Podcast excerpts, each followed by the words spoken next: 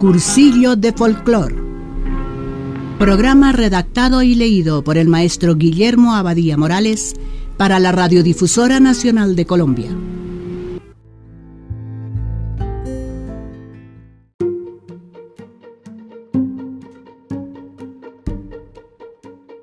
Continuamos hoy el extenso tema de los aerófonos.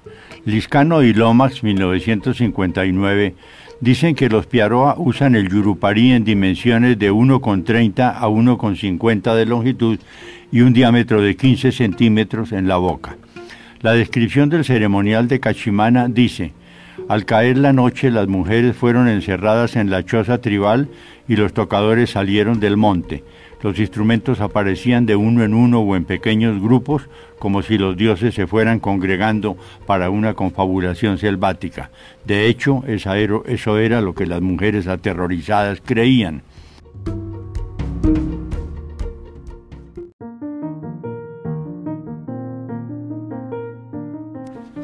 El yurupari es un instrumento que tiene un carácter mágico y de tabú porque su creación está integrada al mito tucano y representa la institución formal de la exogamia que gobierna las tribus de la familia lingüística tucano.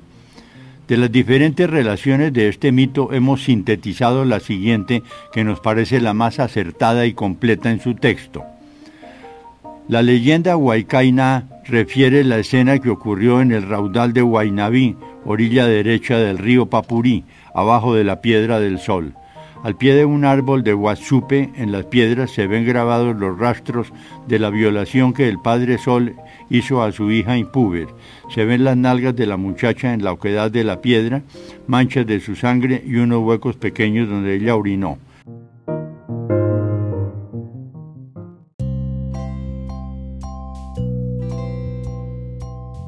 El único testigo de la violación fue un pequeño insecto, el ruegadios, llamado baribugue, según el nombre de una fruta que huele a cebolla. El insecto oyó la risa de la hija del sol y se acercó para ver qué ocurría. Se transformó en persona e hizo una flauta, el yurupari o jurupari, para denunciar el crimen que había observado. En la roca se ve un círculo que marca el lugar donde puso la boquilla del instrumento y al apoyarla sobre el suelo. El sonido del yuruparí es triste, pues proclama el crimen y el instrumento mismo olía a la fruta bari con el olor del órgano sexual de la hija del sol.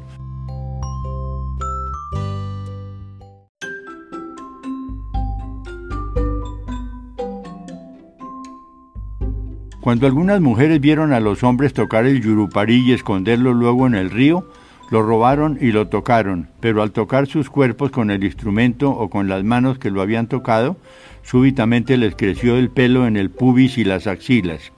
Cuando los hombres volvieron les incitaron las mujeres y cohabitaron con ellas aunque eran del mismo sib o fratría. El sonido del poré, yurupari macho, es joré ee, que dice coré o vulva. Por todo esto, el festejo anual de Yurupari es vedado en parte para las mujeres y no pueden ver nunca el Yurupari porque esto recuerda el incesto que se prohíbe en la tribu con pena de muerte.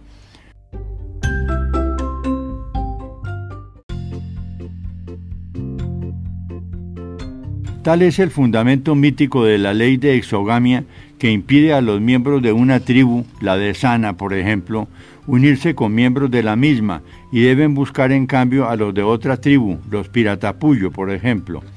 Estas tribus se consideran en oposición sexual, pues los de Sana serían de índole masculina y los piratapullo femenina. El investigador Reikel Dolmatov agrega que el yuruparí consiste en largos pedazos de corteza de árbol enrollados de algo más de un metro de longitud.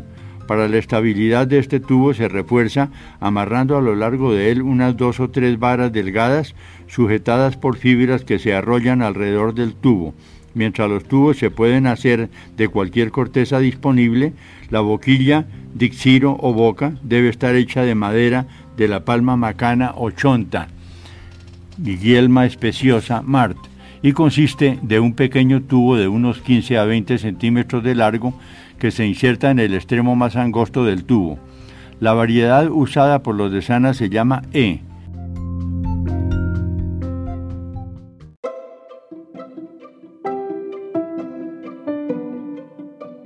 La flauta dulce tipo quena o pito de cortas dimensiones fabricado con la canilla de la danta o tapir, tapirus terrestris, o del venado que recibe los nombres de ñama coe, ñamagoa o ñamagua, y la flauta fabricada con el cráneo del armadillo, Didelphis novengintus, y hueso de ave se llama tede o tetenono entre los cuna. La flauta dulce de los emberá y las de los quena de los tucano, los de tipo quena de los tucano, huitoto, macú, baniva y. La trompeta de guadua de los cubeo y la dulzaina o violina, flauta vertical doble de Nariño, en el área mestiza. Finalmente las trompetas de cráneo de jaguar de los cuna y la de calabazo de los sáliva.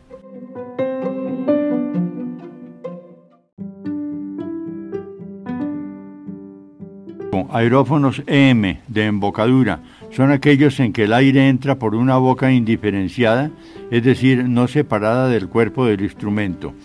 Es el caso de los caracoles y de las flautas traveseras, en las cuales el soplo se hace por un orificio lateral de forma circular uvoidea, situado cerca del extremo superior de la flauta y no por el extremo mismo.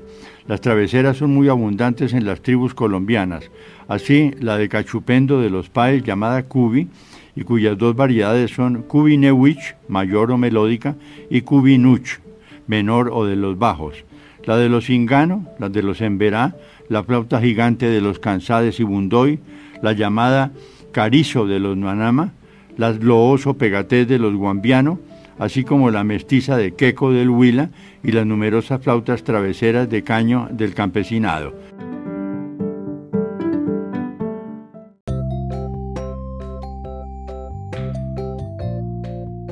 Entre los caracoles son de interés eh, señalado el de los Nuanama llamado concha y el de los paes del mismo nombre, el caracol Sio de los Tucano y el de la tierra llamado Sinne de los mismos o el churo, caracol de los Ingano, el cacho de toro llamado jatonés de los Ingano, que no se ejecuta por el extremo recortado como el mestizo, sino por la embocadura cercana a la punta del cacho, y la travesera de los Baniva que lleva excisión.